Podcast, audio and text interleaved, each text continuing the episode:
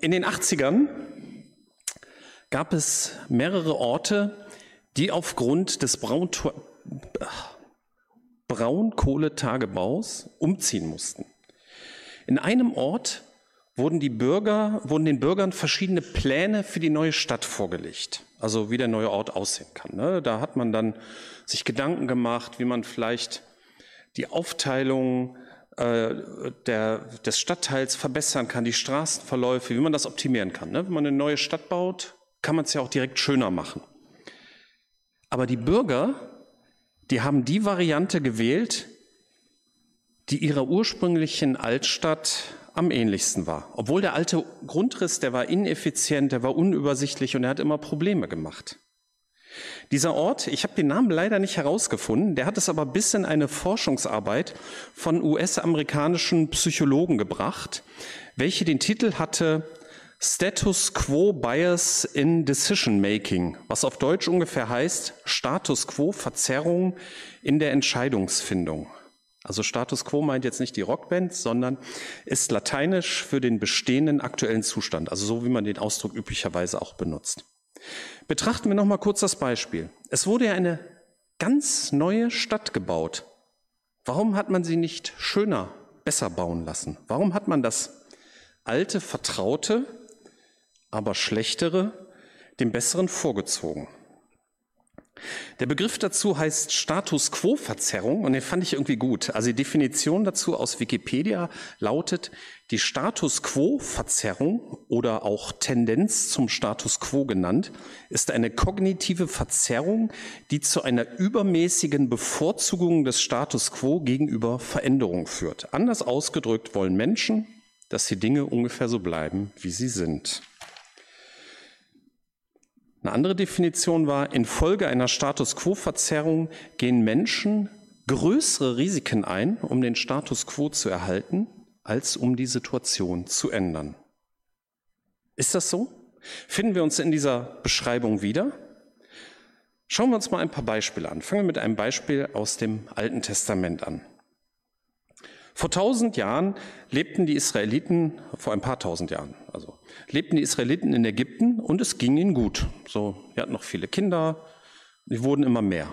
Und dem damaligen König von Ägypten, dem war das irgendwann unheimlich. Er sagte zu seinem Volk, 2. Mose äh, 1, 9 bis 14, diese Israeliten, die sind uns zu zahlreich und zu mächtig geworden. Wir müssen uns was einfallen lassen, damit dieses Volk nicht noch größer wird. Sonst könnten sie im Kriegsfall mit, sich mit unseren Feinden verbünden und gegen uns kämpfen und dann aus dem Land vorziehen. Deshalb setzten die Ägypter Aufseher über die Israeliten ein, um sie mit schwerer Arbeit zu unterdrücken. Die Israeliten mussten für den Pharao, den König von Ägypten, die Vorratsstädte Pithon und Ramses bauen. Doch je mehr die Ägypter sie unterdrückten, desto zahlreicher wurden die Israeliten. Da bekamen die Ägypter Angst vor ihnen. Sie zwangen die Israeliten mit Gewalt zur Fronarbeit und machten ihnen durch die harte Arbeit das Leben schwer. Die Israeliten mussten aus Lehm Ziegel herstellen und auf den Feldern arbeiten. Und der Pharao setzt später noch einen drauf. 2. Mose 1, 22. Schließlich befahl der Pharao seinem ganzen Volk, werft alle neugeborenen hebräischen Jungen in den Nil, aber verschont die Mädchen. Ein Junge überlebt, bekommt den Namen Mose, der nachher noch eine wichtige Rolle spielt. Wie lange und wie konsequent die Ägypter die Ermordung der neugeborenen Jungen durchgezogen haben, wird nicht überliefert. Aber sie wollten die Israeliten ja auch als billige Arbeitssklaven nutzen. Von daher haben sie mit der Ermordung der neugeborenen Jungen wohl irgendwann aufgehört. Die meisten kennen diese Begebenheit. 40 Jahre später führt dann der vorhin erwähnte Mose das Volk Israel aus Ägypten und zieht durch die Wüste Richtung gelobtes Land, begleitet vom sichtbaren Eingreifen Gottes, zum Beispiel durch die Wolkensäule und diversen Wundern. Ungefähr 40 Jahre hat das Volk also in dieser Fronarbeit gelebt. Kinder sind da geboren, in Knechtschaft aufgewachsen, ein Leben lang in der Sklaverei. Nun hat das Volk also Ägypten verlassen, hat erlebt, wie Gott das Rote Meer geteilt hat und die Ägypter besiegt hat. Sie waren dann in der Wüste und es ging nicht immer alles so super glatt. Mal dauerte es ein paar Tage, bis sie Wasser fanden. Gott hatte dann für Wasser gesorgt. Und dann am 15. Tag des zweiten Monats nach dem Aufbruch aus Ägypten, es war also alles noch ganz frisch, anderthalb Monate war das gerade mal her, da passiert Folgendes. Auch hier machten die Israeliten Mose und Aaron wieder heftige Vorwürfe. Hätte uns der Herr doch nur in Ägypten getötet, dann hätten wir immerhin Fleisch und genug Brot zu essen. Stattdessen habt ihr uns in diese Wüste geführt, damit wir alle verhungern. Natürlich hat Gott sie auch hier wieder versorgt, mit Manna und Wachtel. Die Geschichte haben ja die meisten schon mal gehört. Aber ich möchte hier mal innehalten. Die Fleischtöpfe in Ägypten waren den Israeliten noch vertraut. Aber die Fronarbeit, die Schläge, die Sklaverei war vergessen? Oder sie waren im Rückblick nicht mehr so wichtig? Lieber vertraute Schläge als ungewisse Hoffnung? Lieber vertraute Sklaverei als Freiheit in einem unbekannten Land? Da weiß man, was man hat. Ich meine, da waren die Bremer Stadtmusikanten sogar schlauer. Ne? Die haben ja gesagt, etwas Besseres als den Tod finden wir überall. Und die waren nur ausgedacht. Aber ich will nicht so sehr auf die Israeliten herabschauen. Diese Bevorzugung des Status quo gegenüber Veränderung finden wir sicherlich auch bei uns, auch bei mir persönlich. Betrachten wir ein anderes Beispiel aus der Bibel. Abram. Man nennt ihn ja später Abraham, aber er hieß zuerst Abram und wurde später von Gott umbenannt. So fing es mit ihm an. 1. Mose 12, 1 bis 4. Dann befahl der Herr Abram, verlass deine Heimat, deine Verwandten und die Familie deines Vaters und geh in das Land, das ich dir zeigen werde. Von dir wird ein großes Volk abstammen. Ich will dich segnen und du sollst in der ganzen Welt bekannt sein. Ich will dich zum Segen für andere machen. Wer dich segnet, den werde auch ich segnen. Wer dich verflucht, den werde auch ich verfluchen. Alle Völker der Erde werden durch dich gesegnet werden. Abraham machte sich auf den Weg, wie der Herr es ihm befohlen hatte. Und sein Neffe Lot ging mit ihm. Abraham war 75 Jahre alt, als er seinen Heimatort Haran verließ. Mit 75 noch einmal neu anfangen? Nun muss man dazu sagen, Abraham war körperlich und geistig fit. Also das äh, in den späteren ähm, Bibeltexten wird das deutlich. Aber trotzdem, er hört auf Gott und er geht volles Risiko ein. Er verhält sich anders als später seine Nachkommen in der Wüste. Das Volk Israel sind ja die Nachkommen von Abraham. Hier fällt mir auch der Begriff Komfortzone ein, die Abraham ja offensichtlich hier verlässt. Nun könnte man sagen, hm, Abraham hat ja auch tolle Zusagen von Gott bekommen und es fällt ihm deswegen nicht schwer, sich auf den Weg zu machen. Aber die, die Israeliten hatten auch eine tolle Zusage bekommen. Gott hat ihnen ein neues, gutes Land versprochen, in dem Milch und Honig fließt.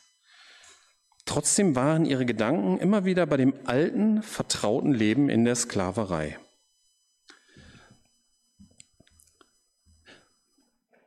Auch im Neuen Testament finden wir positive wie negative Beispiele. Jesu Jünger haben ihr Leben zurückgelassen und haben sich Jesus angeschlossen. Und Petrus fragt an einer Stelle auch mal konkret nach. In Lukas 18, 28 bis 30. Da sagte Petrus zu Jesus, wir haben unser Zuhause verlassen und sind dir nachgefolgt. Ja, erwiderte Jesus, ich versichere euch, wer das Haus oder Frau oder Geschwister oder Eltern oder Kinder für das Reich Gottes aufgegeben hat, wird es in diesem Leben vielfältig zurückbekommen und in der zukünftigen Welt das ewige Leben erhalten. Eigentlich müssen wir diesen Text jetzt so ein bisschen detaillierter betrachten, was das so im Einzelnen heißt, aber es würde jetzt den Rahmen sprengen.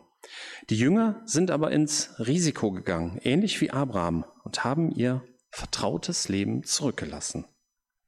Ein Gegenbeispiel dazu wäre der reiche Jüngling aus Matthäus 19, 21, äh, äh, ab 16 bis 22. Einmal kam ein Mann zu Jesus und fragte ihn, Meister, was muss ich Gutes tun, um das ewige Leben zu bekommen? Warum fragst du mich was Gutes? erwiderte Jesus. Nur Gott ist gut. Du kannst das ewige Leben nur erlangen, wenn du dich an die Gebote hältst. Welche Gebote? fragte der Mann. Und Jesus antwortete, du sollst nicht töten, du sollst nicht die Ehe brechen, du sollst nicht stehlen, du sollst keine Falschaussage machen, ehre deinen Vater und deine Mutter, liebe deinen Nächsten wie dich selbst. Alle diese Gebote habe ich gehalten, sagte der junge Mann. Was muss ich noch tun? Jesus sagte zu ihm, wenn du vollkommen sein willst, dann geh und verkaufe alles, was du hast und gib das Geld den Armen und du wirst einen Schatz im Himmel haben. Dann komm und folge mir nach. Doch als der junge Mann das hörte, ging er traurig fort, denn er war sehr reich. Wenn man durch Gutes tun in den Himmel kommen will, dann muss man perfekt sein. Das kann keiner. Sein eigentlicher Status quo war gar nicht sein Reichtum, sondern war sein Denken, dass er sich durch seine guten Taten die Ewigkeit verdienen kann, in den Himmel kommen kann. Ein Denken, das vielleicht auch noch heute weit verbreitet ist. Aber man bekommt es nicht hin, wie Jesus dem jungen Mann deutlich macht, deutlich vor Augen führt. Das ewige Leben ist ein Geschenk von Jesus Christus.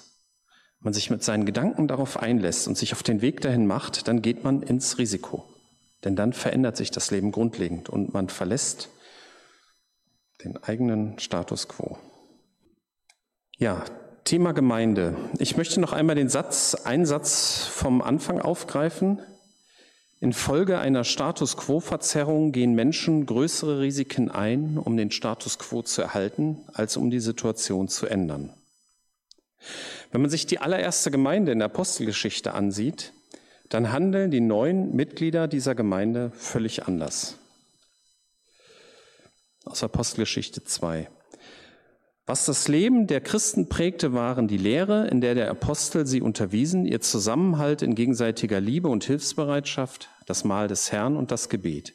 Jedermann in Jerusalem war von einer tiefen Ehrfurcht vor Gott ergriffen und durch die Apostel geschahen zahlreiche Wunder und viele außergewöhnliche Dinge. Alle, die an Jesus glaubten, hielten fest zusammen und teilten alles miteinander, was sie besaßen.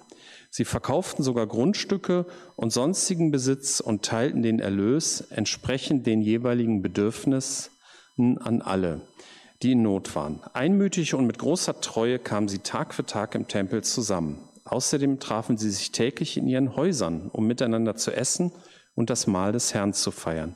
Und ihre Zusammenkünfte waren von überschwänglicher Freude und aufrichtiger Herzlichkeit geprägt. Sie priesen Gott bei allem, was sie taten und standen beim ganzen Volk im hohen Ansehen. Und jeden Tag rettete der Herr weitere Menschen, sodass die Gemeinde immer größer wurde. Ob dieses Gemeindemodell wortwörtlich für heute für unser Land geeignet wäre, habe ich meine Zweifel. Damals passte es wohl eine Zeit lang, aber später ging der Gemeinde in Jerusalem auch das Geld aus und so, dass andere Gemeinden für sie gesammelt haben. Aber die Werte, die hier gelebt wurden, die sind sicherlich zeitlos. Lehre über die Bibel, Zusammenhalt, gegenseitige Liebe und Hilfsbereitschaft, miteinander teilen, Anteil geben, Gemeinschaft im Tempel, also hier im Gemeindehaus, mit Abendmahl und Gebet, sich hin und her in den Wohnungen treffen und Gott zu feiern, bei allem, was man tut. Das sind alles Kennzeichen einer lebendigen Gemeinde. Passt das zu unserem jetzigen Status quo? Oder müssen wir was riskieren, etwas ändern? Und da ist dann wieder die Frage, wollen wir, dass sich was ändert? Und da muss sich auch jeder persönlich hinterfragen. Ich bin eher so ein Typ, der dem Vertrauten treu bleibt. Ich kann das immer daran merken. Ich habe dreimal in meinem Leben die Stelle gewechselt und zweimal habe ich sie gewechselt, weil die Firma zugemacht hat. Ich bleibe dann lieber da, was ich kenne. Aber ja, das geht, das reicht wahrscheinlich nicht. Da müssen wir halt drüber nachdenken. Und ich bin gespannt, was wir, ja, was wir erleben werden, wenn wir über die Zukunft der Gemeinde nachdenken und daran arbeiten. Bei der Recherche für die Predigt, da habe ich auch die drei goldenen Regeln des Managements gefunden. Das haben wir schon immer so gemacht, das haben wir noch nie so gemacht, da könnte ja jeder kommen. Also so soll es natürlich nicht sein. Ne? Also wie sehr wir unsere Heimat, unseren vertrauten Status quo verlassen sollten oder müssen, weiß ich nicht. Vielleicht müssen wir wie Abraham in ein neues Land ziehen, das ist jetzt bildhaft gesprochen. Ähm, vielleicht müssen wir nur unsere gelebten Werte mit der Bibel abgleichen und unsere Defizite zu Gott bringen und daran arbeiten. Ich bin gespannt. Aber wir wissen aus der Bibel, dass Gott die Menschen, die sich mit ihm auf den Weg gemacht haben, nicht im Stich gelassen hat. Darauf können wir uns schon verlassen, egal wo der Weg uns letztendlich hinführt. Ich komme zum Schluss.